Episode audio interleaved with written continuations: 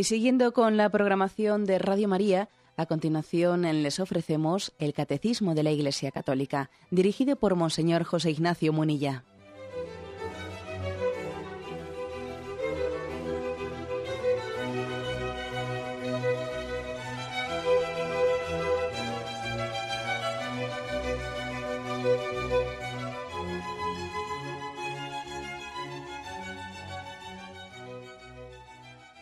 Cordial saludo a todos los oyentes de Radio María. Un día más, con la gracia del Señor, proseguimos el comentario del Catecismo de nuestra Madre la Iglesia.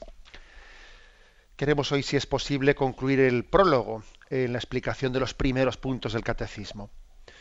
En ellos hemos desarrollado pues, cuál es la estructura eh, del Catecismo, en qué partes se divide.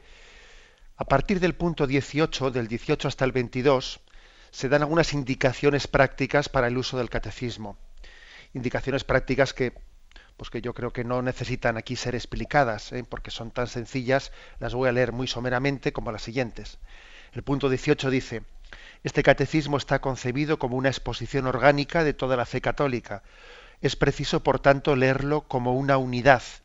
Numerosas referencias en el interior del texto y el índice analítico al final del, del volumen permiten ver cada tema en su vinculación con el conjunto de la fe. Bien, por lo tanto, eh, la afirmación es, el catecismo está pensado como una exposición orgánica que hace que el ideal, el ideal es que uno lo lea pues como una unidad, que lo lea entero, básicamente como aquí lo vamos explicando. Bien, eso no quiere decir que uno no pueda acercarse al catecismo a consultar una cosa concreta.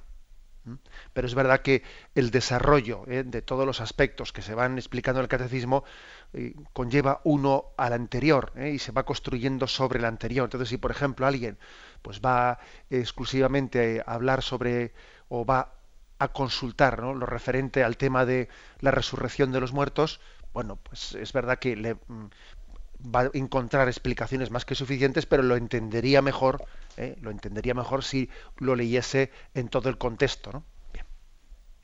El punto 19 dice, con frecuencia los textos de la Sagrada Escritura no son citados literalmente, sino indicando solo la referencia mediante el CF, confer, ¿eh? CF. Para una inteligencia más profunda de estos pasajes es preciso recurrir a los textos mismos. Estas referencias bíblicas son un instrumento de trabajo para la catequesis.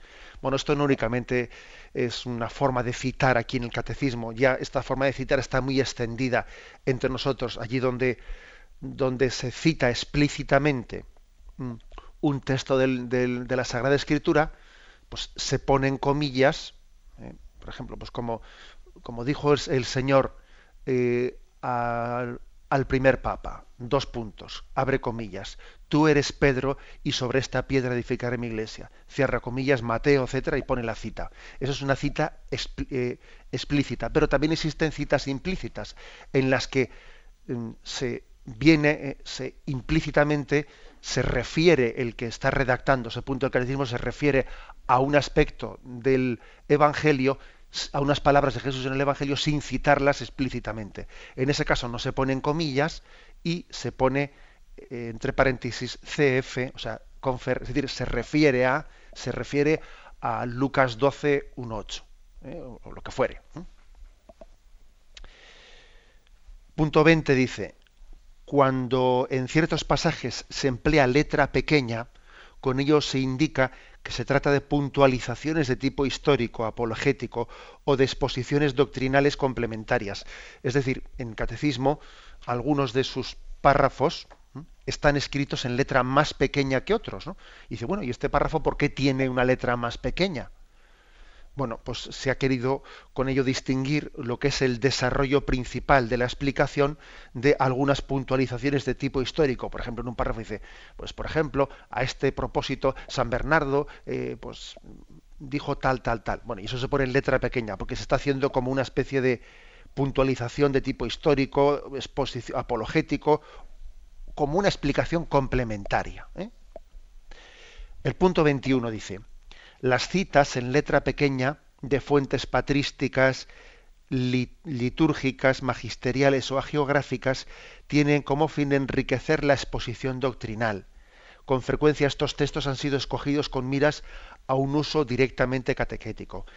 Em, en el catecismo hay muchas citas, eh, muchas citas pues de santos padres, es una gran riqueza patrística, también litúrgicas, por ejemplo, en tal oración colecta se dice esto, eh, también de textos del magisterio de la Iglesia o también de la vida de los santos. Bueno, estas citas que se intercalan dentro del catecismo iluminan, eh, ponen ejemplos prácticos de lo que se está explicando en el catecismo. Y son, eh, son una, una gran joya porque se ha hecho un esfuerzo de de entresacar, o sea, es decir, aquí ha habido un, pues una, un equipo de expertos para la elaboración de este catecismo muy grande, unos de ellos conocedores de la patrología, otros de la vida de los santos, otros de la liturgia, etcétera. ¿eh? Bien, pues esto eh, puede ser utilizado tal y como aquí lo hacemos, ¿no? Eh, iluminando el punto del catecismo, pero también puede ser entresacados, como dice aquí, para un uso catequético. Y por último, el último punto dice el 22, al final de cada unidad temática, una serie de textos breves resumen en fórmulas condensadas lo esencial de la enseñanza. Estos resúmenes tienen como finalidad ofrecer sugerencias para fórmulas sintéticas y memorizables en la catequesis de cada lugar. Bueno, el Catecismo Mayor ha hecho un esfuerzo de que al final de cada unidad temática tengamos en letra cursiva en letra cursiva un breve resumen de lo que se ha dicho anteriormente.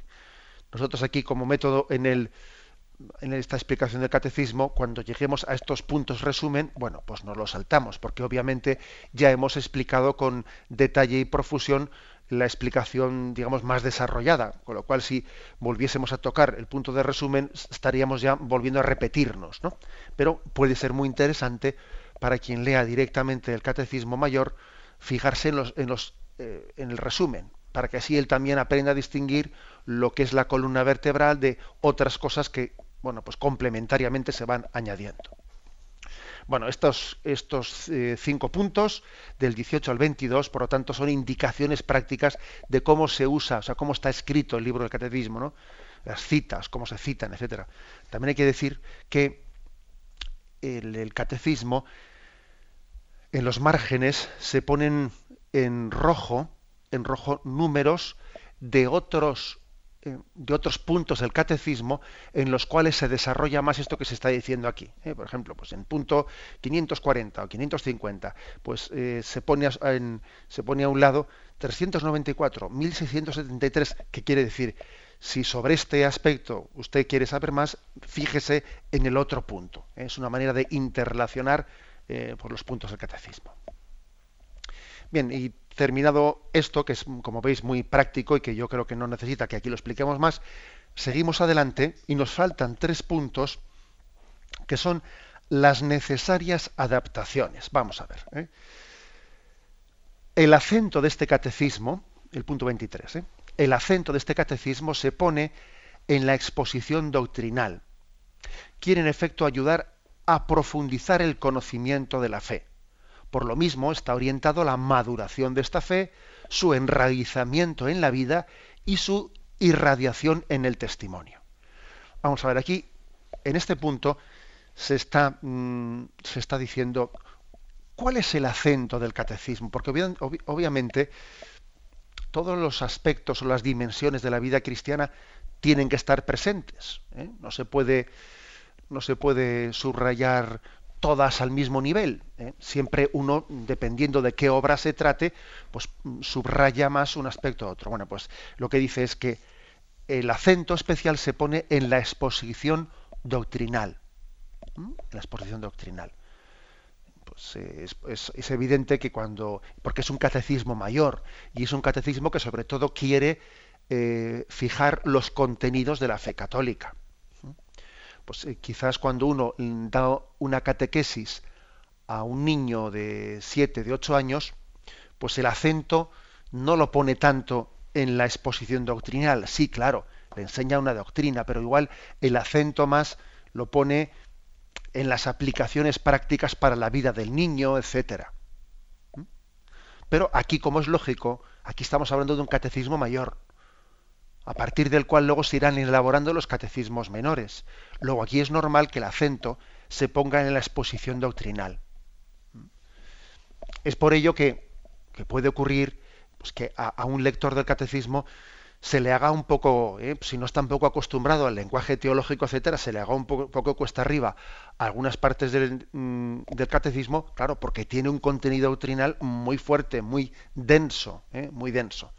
Y por eso también conviene hacer alguna explicación, pues tal y como aquí la hacemos en, el, en Radio María, eh, un poco para desmenuzar, para desmenuzar el contenido que es muy denso. Por tanto, se pone el acento en la exposición doctrinal pero eso no quiere decir ¿eh? que también nos insista en, como dice aquí, la maduración de la fe, en el enraizamiento en la vida, en la irradiación del testimonio de la vida de un cristiano, que son otros aspectos. ¿no? El acento principal es la formación, ¿eh? la formación, conocer la fe católica, ¿eh? conocerla, pero lógicamente también no es un conocimiento meramente abstracto, no es únicamente, como dice, llenar la cabeza de ideas, no está expuesto de una manera que quiere ayudarnos a madurar en la fe, enraizar la fe en la vida y irradiarla en nuestro, en nuestro testimonio. Por otra parte, además, daros cuenta que es imposible mm, disociar totalmente el conocer del amar. ¿eh? No, es que es imposible. Se, ama lo que se conoce. Y para poder conocer también hay que amar. Si no amas en profundidad, tu conocimiento será superficial. Esto es, San Agustín fue un auténtico eh, mm, enamorado de, este, de esta intuición. Conoce para amar, pero ama para conocer eso es obvio. ¿eh? Eso es obvio que esas dos cosas se están interlazando. Con lo cual, el catecismo no podemos pensarlo nunca como un conocimiento. imaginémonos una persona no creyente, no creyente, que, o agnóstica o lo que fuere, ¿no? que tuviese un conocimiento intelectual de todos los principios del catecismo católico, que uno dijese, bueno, esta persona, esta persona es impresionante cómo conoce todo esto, ¿no? Pues como a veces ocurre cuando uno va a Tierra Santa, que se encuentra allí con unos guías, unos guías que son judíos, Mm, de religión judía o incluso ¿eh? mm, absolutamente ateos que tienen un conocimiento bíblico que, que les enseña a todos los a todos los peregrinos con un montón de detalles, etcétera, que es increíble, y luego cuando, lleva la, cuando llega la celebración de la misa ellos se retiran y no participan en ninguna oración, porque son judíos, no son cristianos, o son ateos. Entonces uno dice, bueno, pero se puede tener un conocimiento teórico tan eh, profundo sin ser creyente, sin amarlo, pues hay que decir que esa persona no está bien catequizada. ¿Cómo va a estarlo? ¿Cómo va a estarlo? Tiene un conocimiento meramente intelectual, pero no ama. Y si no se ama, no se conoce en el sentido profundo de la palabra. Entonces, digamos que la catequesis, aquí no se nos remite a una explicación complementaria de la exhortación catequesis tradende, que fue de las primeras eh, intervenciones magisteriales de, Juan Pablo II, cuando él llegó al pontificado, pues él decía que, claro, la catequesis, por lo tanto, por lo tanto, supone un ir poco a poco desarrollando, eh, desarrollando la semilla de la fe. Eh. Uno, uno, pronuncia un sí, pronuncia un sí, pero ese sí, aunque lo pronunció con todo el corazón y todo el alma, en un primer momento, el sí de la fe, luego tiene que ser desarrollado. Y luego uno dice, sí, yo dije que sí, creía en Dios, pero me doy cuenta que ahora, diez años después, te conozco mucho más profundamente, Dios mío, que lo que te dije al principio. Esto le pasa a un matrimonio que se dice sí quiero, pero, pero cuando dice sí quiero, no, se da cuenta plenamente de, lo, a qué está diciendo sí quiero y qué, quién es su esposa y quién es su marido. Esto también, por ejemplo, pues le pudo ocurrir a la Virgen María, que cuando le anuncia el arcángel que iba a ser madre de Dios, ella dice sí, ¿eh? está dispuesta. Bueno, dijo que sí, y lo dijo consciente, pero todavía no, tenía ¿eh? todo el conocimiento de lo que ese sí conllevaba. ¿eh? Algo así pasa con la catequesis. Uno es creyente, pero según va, según va cada vez conociendo mejor a Dios, Dios es el que siempre he conocido, pero es totalmente nuevo. Uno cuando profundiza en la catequesis puede llegar a decir, yo no pensaba que estos años de mi vida iba a conocer eh, la religión católica, iba a conocer a Dios con este grado de novedad, de que supone para mí, claro, pues eso quiere decir que te estás catequizando bien, que, estás eh, profundizando en mil aspectos, como decía Santa Teresa, que cuando leía un texto de la palabra de Dios, descubría en él eh, pues montones de matices, miles de matices nuevos, ¿no? Que ese texto lo conocía antes, pero es totalmente nuevo para ella. Bueno, pues entonces llegamos una, eh, en este punto de la catequesis tradente al que se nos, que se nos remite, es, se nos dice que la catequesis tiene que ser bien orgánica y ordenada. ¿eh? ¿Qué se entiende por esto? Bueno, que tiene que tener pues, mm, una especie de agenda sistemática y no improvisada, no improvisada, que le permita seguir un fin preciso, Em, no entrando en cuestiones disputadas ni de cuestión de investigaciones teológicas, sino yendo, eh, yendo a lo que es la fe católica, sin meterse en discusiones de teólogos, ¿no?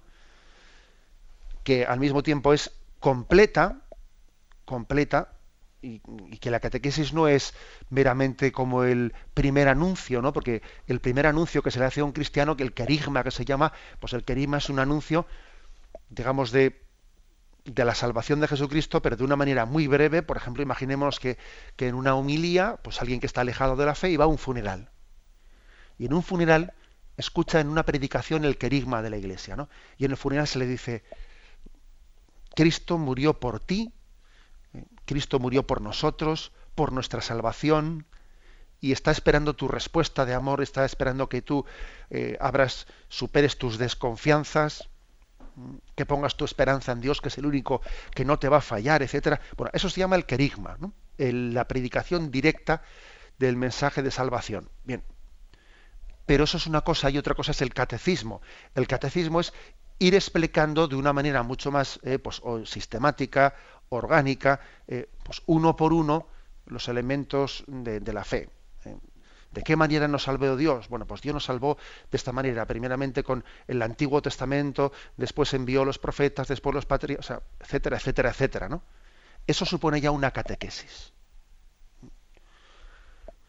que tiene que integrar todas las esferas de la vida y que obviamente tiene que ir en un, ¿eh? en un crecimiento paulatino poco, poco a poco. ¿eh? A veces eh, se insiste muy equivocadamente en que lo importante, lo importante no es la ortodoxia, lo importante no es conocer ¿eh? la fe, sino lo importante es la ortopraxis, ¿no? Eh, no y, la verdad es que, vamos a ver, no hay que separar una cosa de la otra, no hay que separarla. Eso, es una, dicotomía que con, muchas, con mucha frecuencia la hacemos y es un gran error. separar ortodoxia de, de, ortopraxis.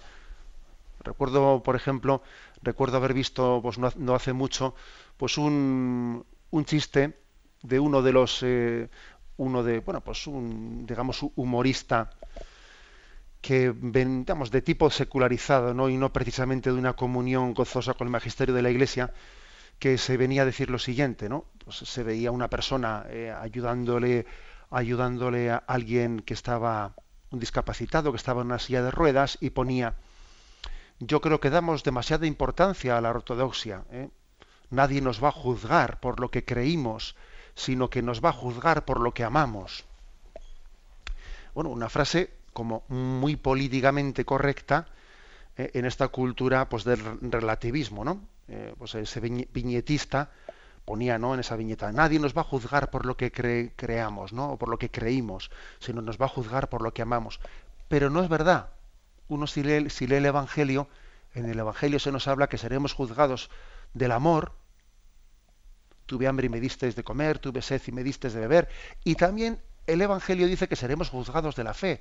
O sea que cree y te salvarás. ¿eh? O sea, que esa frase de cree y te salvarás del Evangelio, o sea, que la apertura a la fe o la cerrazón a la fe es también la apertura a la salvación o la cerrazón a la salvación.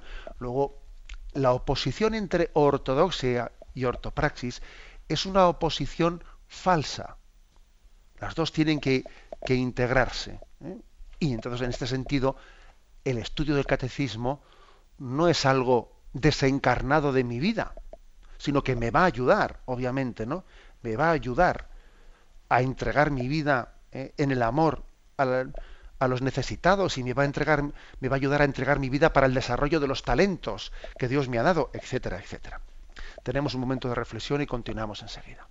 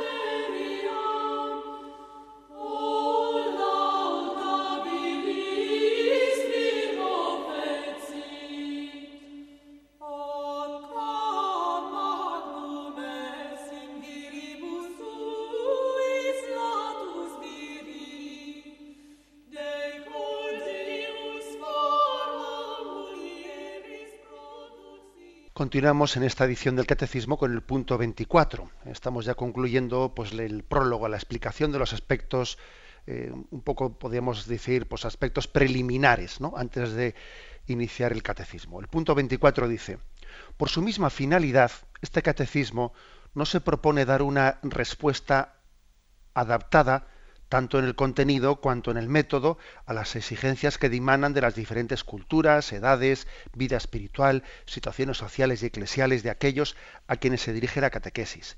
Estas indispensables adaptaciones corresponden a catecismos propios de cada lugar, y más aún aquellos que toman a su cargo instruir a los fieles. Bueno, es decir, ni, ni por el método ni por el contenido, un catecismo mayor como es este, no pretende no pretende, no es su intención, sería imposible, ¿eh? sería imposible que estuviese dando respuesta pues a las exigencias que se tienen a veces de diversidades culturales. Pues por ejemplo, imaginaros que pues que en algunos lugares de África eh, pues mm, existe una dificultad muy grande o, una necesidad muy grande de dar respuesta a todo el mundo de los espiritismos, ¿eh? pues porque en determinadas tribus, pues este tipo de, creencias están muy, muy, introducidas y hay que dar una respuesta a todo eso, etcétera. Bueno, pues uno en este catecismo en el que estamos podrá encontrar las bases para ello, ¿eh? pero no, no lo va a encontrar desarrollado. Lo lógico será que ese obispo africano de ese lugar, él, a partir de este catecismo, pues desarrolle las cosas para dar respuesta a ese aspecto concreto. ¿eh? He puesto este caso de una tribu de África, como podríamos decir, otras circunstancias determinadas ¿no? que, hagan necesario desarrollar más un aspecto. O, por ejemplo, las edades. Hay diversidad de edades y no es lo mismo explicarle el catecismo pues, eh, a, un, a un niño eh, que a un adulto. Ni es lo mismo explicarle, eh, uno no lo hace en el mismo nivel cuando se lo explica pues, a alguien que tiene una formación intelectual muy desarrollada que le puede venir bien que le den explicaciones y bases eh, filosóficas, etcétera, a alguien pues, que, no ha hecho unos estudios superiores y que por lo tanto no, parece prudente prodigarse pues en, eh, traer aquí a colación eh, textos de filósofos que han hablado de este tema, haciendo una especie de diálogo fe-cultura. No parece prudente hacerlo con él, pues porque es algo que, que le va a superar. ¿Eh? Bueno, pues lógicamente el catecismo mayor no pretende, no pretende especializarse, ¿no? ni en los intelectuales, ni en los que tienen estudios básicos, no, más bien hace hace una exposición que luego pueda ser adaptado para unos y para otros, ¿eh? bien sea rebajando, bien sea añadiendo algo más. ¿Eh? Puesto el caso de diversidades culturales, diversidades de nivel académico, diversidad de edades o de vida espiritual. Puede haber personas que tienen una vida espiritual muy profunda, muy desarrollada, y otros que están, que están comenzando pues en los primeros parece que sería más normal darles a conocer toda la doctrina de San Juan de la Cruz, de Santa Teresa de Jesús, ¿no? Bueno, pues lógicamente el catecismo no se ha especializado en ningún tipo de persona al que dirige, dirigirse, ¿no? O situaciones sociales de pobreza, que obviamente quien está en situación de pobreza debe, debe de catequizarse o, o dirigirse al Evangelio dándole una esperanza muy especial, ¿no? Bueno, es decir, estos son situaciones particulares que en el catecismo mayor, que como es un depósito para todos, no se ha entrado a concretar tanto. Pero sin embargo la Iglesia, eh, cuando, mm, cuando vaya ¿no? pues a, dar esos pasos, ya hará ese esfuerzo pedagógico de referirse a ellos. La Iglesia pues no, no cae en ese error de café para todos. Hombre, claro que es la misma fe para todos. Sí es la misma fe para todos, ¿no? y no cabe que haya contradicciones entre lo que yo le explico pues a alguien en África o lo que yo le explico a alguien en Europa. Contradicciones no puede haber. Ni puede ni debe de haber contradicciones, pues si le explico la fe eh, pues a alguien con, una, con un nivel cultural muy alto o a una persona sencilla que no tiene el graduado escolar. Contradicciones no puede haber. Pero eso no quiere decir que el método sea el mismo, ¿no? O sea, no quiere decir que en cuanto al contenido y al método sea el mismo. Café para todos no, porque bueno, pues porque existe una necesidad de adaptarse, como lo hace una madre, que una madre a todos sus hijos les educa igual, en un sentido, pero a cada uno le trata de una manera diferente y a cada uno se lo dice de una manera distinta. Los padres tienen la capacidad de particularizar a cada hijo según le ven ¿eh?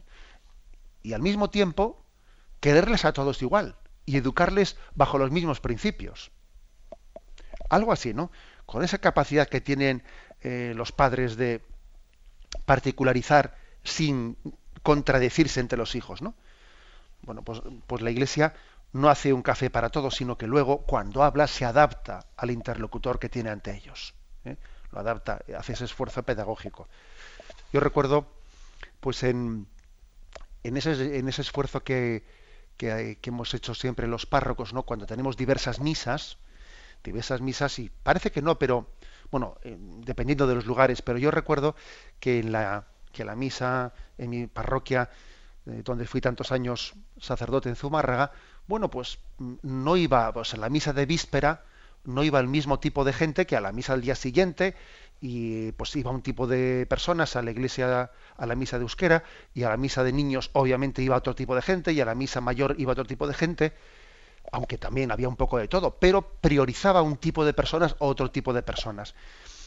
Y cuando uno predica, si, si, se está poniendo en la situación del que le oye y quiere hacer una, eh, pues un esfuerzo especial de decir, a ver cómo estas personas que están aquí, y inevitablemente si son personas adultas, mayores, les habla de una manera, si son niños les habla de otra, si son padres jóvenes, que uno ya se da cuenta que están un tanto secularizados y que se han acercado aquí porque sus niños están en primera comunión, si no seguro que no estaban aquí en misa este domingo, pues hombre, ya ve qué problemas tienen para acoger la fe y entonces se lo explica de otra manera distinta, etcétera, etcétera. ¿eh? Es decir, la fe es la misma para todos, pero obviamente hay una pedagogía que es la pedagogía de la encarnación.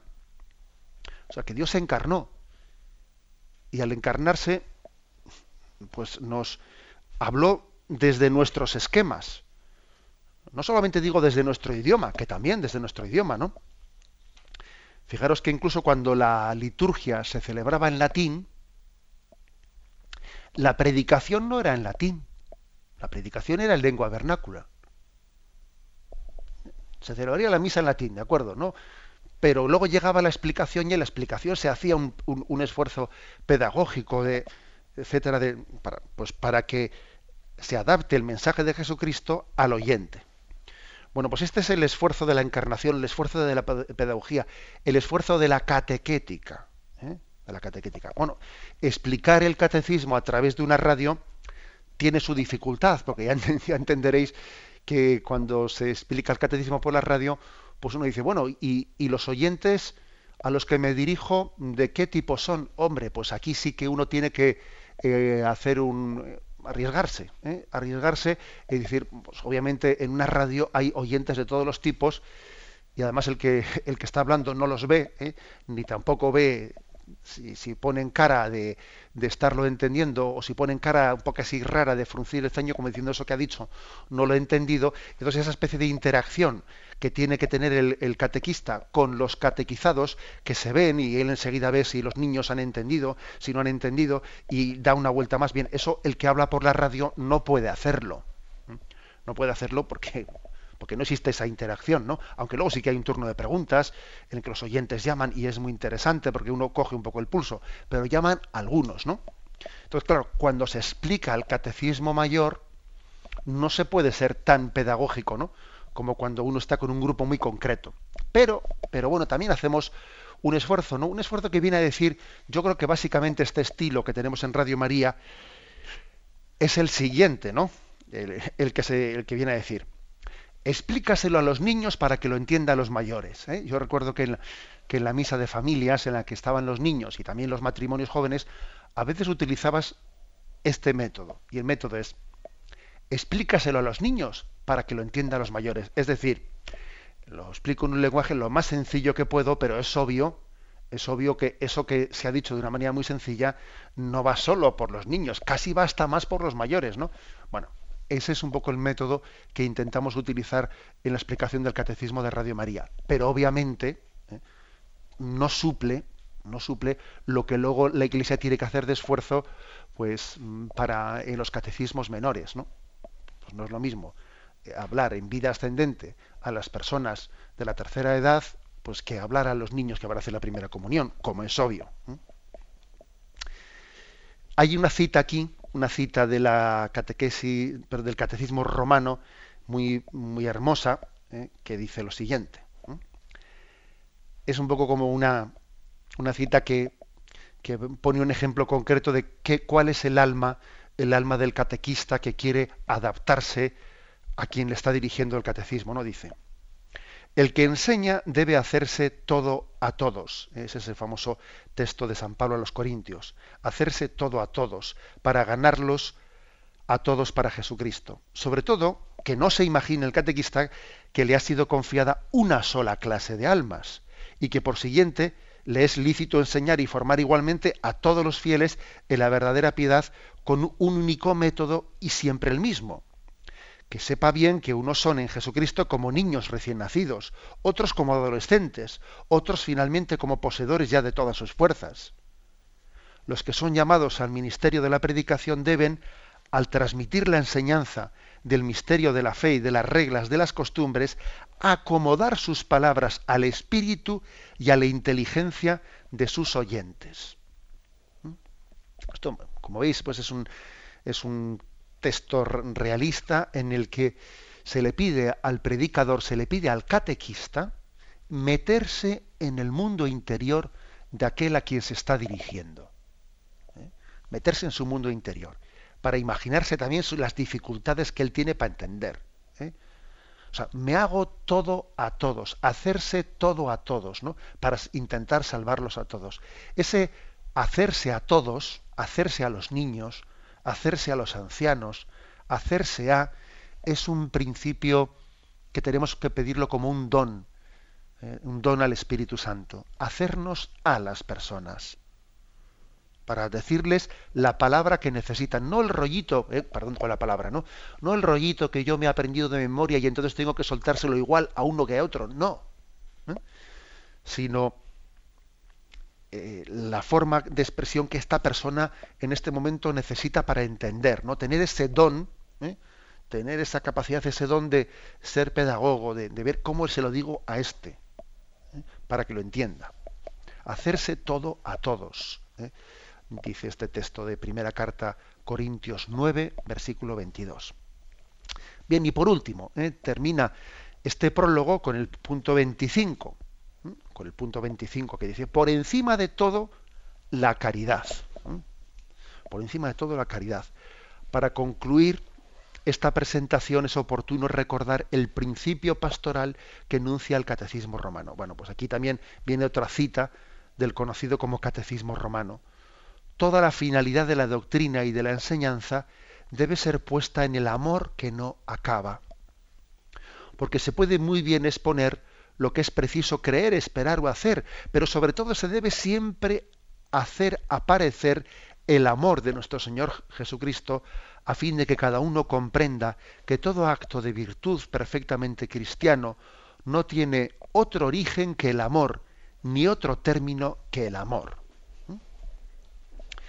Bien, mm, fijaros que está, que está aquí diciendo que eh, dentro de esa pedagogía esa capacidad de hacerse todo para todos del catequista, de quien explica el catecismo, tiene que estar el principio sagrado de la caridad como regulándolo todo. Es decir, que solamente el amor puede, puede conseguir que uno se haga todo para todos, no que uno pues mira, pues es que esta es una persona muy ingeniosa y se le ocurren, eh, se le ocurren ideas, se le ocurren ejemplos para ser catequista. Bien, vale, de acuerdo. Hay personas que tienen pues un, pues un, carisma especial pues para poder ser catequistas porque tienen eh, pues muchos recursos mm, verbales o lo que sea o tal o cual.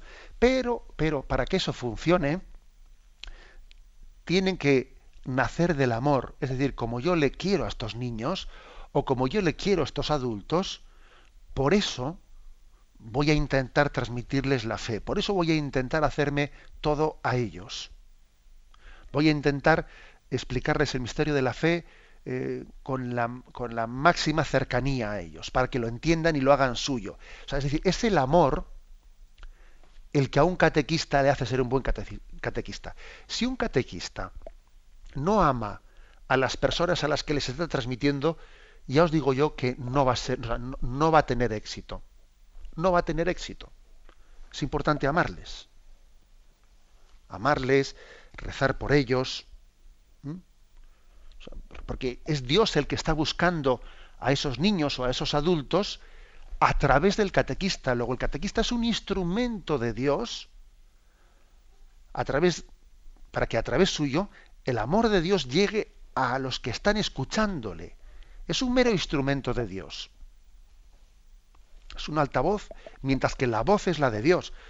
eso supone que yo amo, que yo no pretendo ser protagonista, que, que sé desaparecer. Si un catequista no ama, y además no ama en el sentido cristiano de la palabra de ser instrumento del amor de Dios, no va a hacer bien su función. No sé si habéis oído una anécdota que se cuenta, eh, la la cuenta en, ese libro famoso, creo que se llama El Increíble Japón, ¿eh? que es un libro escrito por el padre Arrupe, quien fue superior de la Compañía de Jesús, escribe, bueno, pues testimonios, mm, testimonios suyos sobre su experiencia, ¿no? De cuando fue, pues, misionero en el Japón. Y entonces cuenta, cuenta el padre Arrupe, que le llamaron de, pues, de una comunidad cristiana, de una, de una parroquia allí de Japón, quejándose, quejándose del, del jesuita, ¿eh? del jesuita, que era párroco del lugar, y bueno, pues fue allí, era, super, entonces era el superior, era el provincial de la provincia del Japón, fue allí y empezó a escuchar pues un poco las quejas que decían contra él, ¿no? Y entonces, claro, pues el padre Rupe les dice a los seglares, ¿no? que se quejaban del párroco, bueno, ¿y qué pasa? No, no es un buen párroco, no, no celebra bien la Eucaristía, etcétera. No, no, en eso sí, en eso es ejemplar. En eso ciertamente no hemos tenido nunca un párroco que, que celebre pues tantas misas y con tanta devoción y tal. Y ah, sí. Bueno, y entonces qué pasa que es que no no visita a los enfermos. No, no, no, en eso no. Los, a los enfermos les visita el que más, eh, va todas las semanas y tal, tal. Hombre, Entonces, ¿qué pasa? ¿Que no prepara bien las catequesis? No, no, en eso es ejemplar. Las catequesis las prepara, además las da por escrito y las da por tal, claro. Y ya sorprendido el padre Rupe, les dice, bueno, pues pero entonces si predica también, si prepara las catequesis y visita a los enfermos, pues ¿dónde está el problema, no? Y entonces van, dice que le dijeron al padre Rupe, es que, es que sí, lo hará todo muy bien, pero es que no nos quiere. Y la verdad es que la respuesta, la respuesta de aquella gente eh, era una respuesta llena de sentido y de, un misterio que nos tiene que hacer examinar nuestra vida pastoral, ¿no? Sí, hace muy bien las cosas, pero es que no basta con mecánicamente o materialmente hablando eh, hacer un trabajo, es que, es que hay que amar, es que un catequista tiene que amar, sea sacerdote, sea eh, catequista, tiene que amar. O sea, si, uno está harto de los niños, ¿no? Está harto de ellos y, y entonces está deseando que a ver cuándo terminan ya y me largo de aquí. O sea, difícilmente va a ser buen catequista. Hay que amarles. ¿eh? Hay que amarles, hay que meterse en su situación, quererlos, pues para que exista eh, ese grado primero de identificación de corazones. Si no se ha ganado el corazón, difícilmente uno va a ganar la cabeza. Eso es así. ¿no? O sea, el conocimiento no es meramente racional, también es afectivo. Y además en las generaciones actuales más que nunca. Si no se gana el corazón, si el catequista no gana el corazón del que le oye, eh, las ideas van a rebotar, van a ser huecas, etcétera. ¿eh? Luego, fijaros aquí también el don que se pide, ¿no? El don de que el catecismo mayor, cuando se va trasladando, cuando se traslada, tiene que haber todo un esfuerzo pedagógico y tiene que haber pues todo un camino de encarnación, de encarnación, pues para que al final esa semilla, esa semilla prenda y, y crezca como un árbol fuerte. Damos paso a la llamada de los oyentes. Podéis llamar para formular vuestras preguntas al teléfono 917 107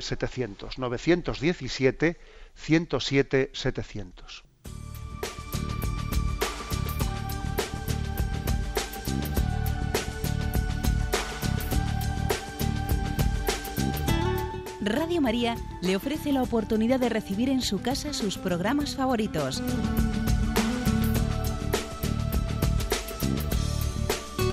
Ahora lo puede hacer a través de nuestra página web www.radiomaria.es o bien llamándonos al 902 500 518.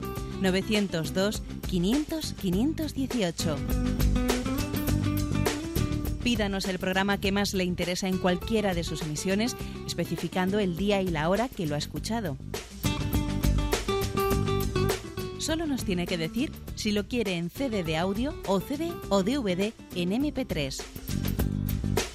Haga su solicitud en el 902 500 518 y en www.radiomaria.es.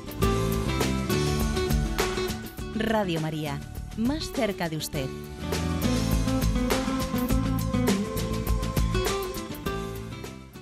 Escuchan el programa Catecismo de la Iglesia Católica con Monseñor José Ignacio Munilla. Sí, buenos días. ¿Con quién hablamos? Buenos días, Monseñor. Soy Alberto de Jerez. Adelante, Alberto. Eh, bueno, Monseñor, muy ligero. Eh, cuando yo, por ejemplo, voy a los duelos, siempre eh, siempre los presbíteros pues dicen que, que, que, esa alma o esa persona ya ha ido al cielo entonces, o en la mayoría de los casos, creo recordar, entonces yo, escuchándolo usted, creo que, que eso es erróneo, pero también no estoy seguro si, si estoy en lo correcto o no, ¿vale? Eso por una parte. Porque, claro, eh, si es tan fácil al cielo, pues bueno, no, no sé, bueno, eh, yo creo que tiene que ir en santidad, pero bueno, usted me lo explica ahora. También eh, el otro día había un debate entre hermanos aquí en casa, que estuvimos reunidos, sobre la figura de Judas, eh, algunos hermanos lo defendían diciendo que es que Dios lo puso ahí para eso y yo creo entender que Judas fue un traidor. No solamente lo vendió sino que después tampoco hubo arrepentimiento o por lo menos lo que se sabe no no estamos seguros porque yo también creo en la infinita misericordia de Dios pero pero no fue que, estuviera ya pensado de que Jesús lo pusiera ahí para eso sino que él libremente lo, lo traicionó. Eso es lo que es mi, mi idea pero quería también que me aclarara y por último, en, en capítulos muy antiguos escucho siempre unos cantos gregorianos de eh, masculinos. Me gustaría saber si me podría decir quiénes son, porque me gustaría buscarlo para, para tenerlo. ¿vale? Muchas gracias por todo. De, acuerdo. Bueno, esto último la verdad es que no, no se lo puedo decir porque esa música que se intercala eh, no la suelo introducir yo, sino que se introduce desde Madrid. O sea que quizás allí se lo puedan explicar. Vamos a ver, las dos preguntas primeras. Em, decir que cuando a veces en la predicación de los funerales utilizamos, que yo también lo he escuchado en alguna ocasión, ¿no? Pues eh, esta especie de estamos aquí para celebrar que nuestro hermano está en el cielo, o términos similares, pues vamos a ser, vamos a ser eh, correctos y vamos a ser eh, exactos en nuestra manera de hablar. No es correcto hablar eso. No es correcto decir que en un funeral estamos celebrando que nuestro hermano ha ido al cielo. No. Nosotros estamos, estamos celebrando su paso, ¿eh? el paso de este mundo, a ponerse en la presencia de Dios y tenemos la esperanza, ¿eh? tenemos la esperanza y por ello oramos y por ello ofrecemos el sacrificio de la Santa Misa, tenemos la esperanza mm, de que la misericordia de Dios purificará ¿eh? lo que necesita ser purificado en su vida y llegue a la visión de Dios en el cielo. Pero no podemos hacer la afirmación o como si esto fuese la celebración de su salvación, porque entonces estamos confundiendo un funeral con una canonización. Porque precisamente una canonización, una beatificación es la proclamación de la Iglesia de que esa persona está en el cielo. Entonces, tenemos que ser, yo creo que, humildes y prudentes en la manera de, eh, hablar. En segundo lugar, con respecto a la pregunta de Judas, pues bueno, eh, decir expresiones como que, bueno, es que Judas le, le entregó a Jesucristo pues porque no tuvo más remedio que hacerlo porque estaba predeterminado porque a él le tocó ese papel no le tocó ese papel eh, dentro de la eh, de la pasión de Jesucristo. Hombre eso es una visión predeterminacionista eh, totalmente equivocada en la que nos olvidamos que Dios Dios siempre actúa respetando la libertad del hombre luego hay que decir que Judas fue libre cuando traicionó a Jesucristo y, Judas eh, cuando también se resiste ¿no? al arrepentimiento, etcétera, es libre. Otra cosa es cierto que tampoco la Iglesia nunca ha querido, o sea, ha dicho, ni además tiene misión para decir, ni tiene capacidad de decirlo, que Judas esté condenado en el infierno. No, es verdad que hay frases muy, muy duras, ¿no? En el Evangelio hay de aquel que entrega al Hijo del Hombre porque más le valdría no haber nacido, etcétera. Hay expresiones muy duras, pero ni siquiera existiendo esas expresiones, la Iglesia, eh, así como la Iglesia sí ha utilizado su autoridad para canonizar y para afirmar que alguien está en el cielo, la Iglesia nunca ha utilizado su, nunca ha utilizado su autoridad para decir y este está en el infierno, eso no lo ha hecho. Ahora, de ahí a decir que pobrecito Judas que le tocó el papel del malo en la película, pues no, hombre, eso no. ¿Eh? porque todos somos libres en la utilización de nuestra libertad. Vamos, damos paso al siguiente oyente. Buenos días.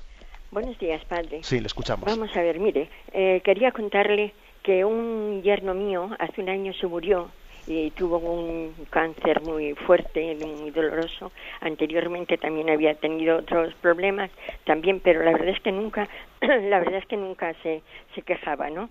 Era una persona buena, pero sin embargo él decía que, que, se, que hablaba con Dios, no iba a misa, no se confesaba hace muchos años, esto, mi familia también son fuera de la iglesia todos, y entonces alguna vez cuando he intentado hablar un poco así, estaban todos en contra y yo me ponía nerviosa, no sabía, es decir, que llegó la hora de, del momento final.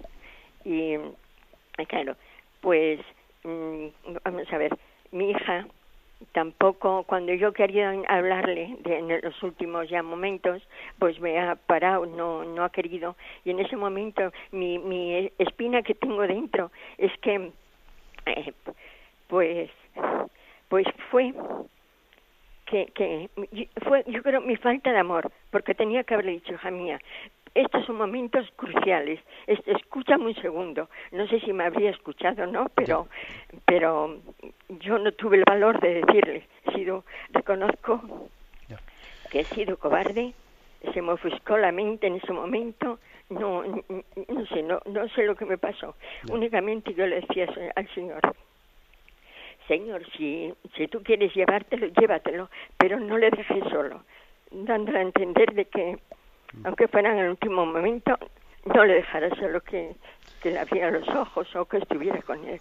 De acuerdo. No sé, padre. Bien, una palabra le digo. Mire, yo creo que además un poco lo que usted ha expresado, pues sí que recuerdo que con relativa con algo de frecuencia, pues más de un oyente ha expresado situaciones particulares, porque es verdad que en nuestra emotividad, ¿no? Pues se puede quedar muy grabado el momento de la muerte de un ser querido y uno dice, y uno dice, yo hice todo lo que debía de haber hecho, porque bueno, pues esta persona no recibió los sacramentos y yo podía haber luchado más. Vamos a ver, ¿eh? en primer lugar, mm, también hay que decir una cosa, y es que obviamente eh, cuando esa persona no ha recibido los sacramentos, mm, no nos atreveríamos a decir eh, pues que porque no haya recibido los sacramentos es motivo de que podamos tener pues una, una convicción o una, o, una, seguridad de que no haya recibido la salvación. Eso digámoslo en primer momento, porque quizás en, en esa persona no exista una culpabilidad en haber rechazado los sacramentos. O sea, cabe la posibilidad de que sí tenga una culpabilidad, ¿no? Pero también cabe una posibilidad de que no tenga esa culpabilidad. Por eso nosotros también celebramos la, eh, la Santa Misa por una persona que ha recibido, que ha muerto sin recibir los sacramentos, ¿no?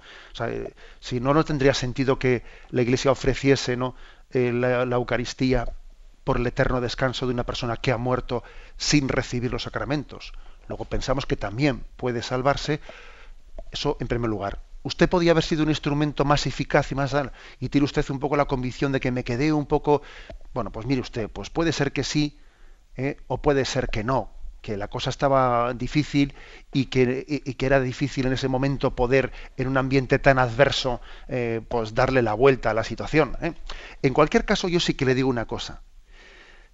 Remordimiento a destiempo tentación encubierta. ¿Eh? Que esto me lo han escuchado este programa más una vez. Cuando un remordimiento viene a destiempo, es una tentación encubierta. Es decir, vamos a ver, yo creo que el enemigo lo que quiere es que usted pierda la paz. Mire, el, dolor que usted tiene, ¿eh? el dolor que usted tiene, lo que tiene que hacer es ofrecérselo al Señor. Señor, te ofrezco, te ofrezco mi dolor. ¿eh? Bien, si, me imagino que usted quizás, como tiene esa especie de convicción, en alguna confesión habrá expresado también que igual pues pudo, pude ser cobarde, etcétera, no estoy muy segura, se hice lo que debía. Vale, bien, usted lo ha expresado. Pero a partir de ahí, a partir de ahí, remordimiento a destiempo, tentación encubierta. O sea, yo le he ofrecido mi dolor al Señor, me he puesto en sus manos, y es más, o sea, usted está ofreciendo por esa persona un sacrificio grande, que es el, el, el que ese dolor no sea para usted, ¿no? Pues, eh, ¿cómo decir? Obsesivo, ¿eh? no sea machacón. El hacer ese ofrecimiento de decir, venga, esto no voy a permitir yo que sea un motivo de que me esté quitando la alegría interior. Lo pone usted en manos del Señor y a tirar adelante. ¿eh? Que ese es el sacrificio más agradable a Dios, que usted además puede ofrecérselo al Señor, pues por el eterno descanso de esa persona. Como tenemos ya muy cerquita el momento del tiempo, pues vamos a dar la bendición. La bendición de Dios Todopoderoso, Padre, Hijo y Espíritu Santo, descienda sobre vosotros. Alabado sea Jesucristo.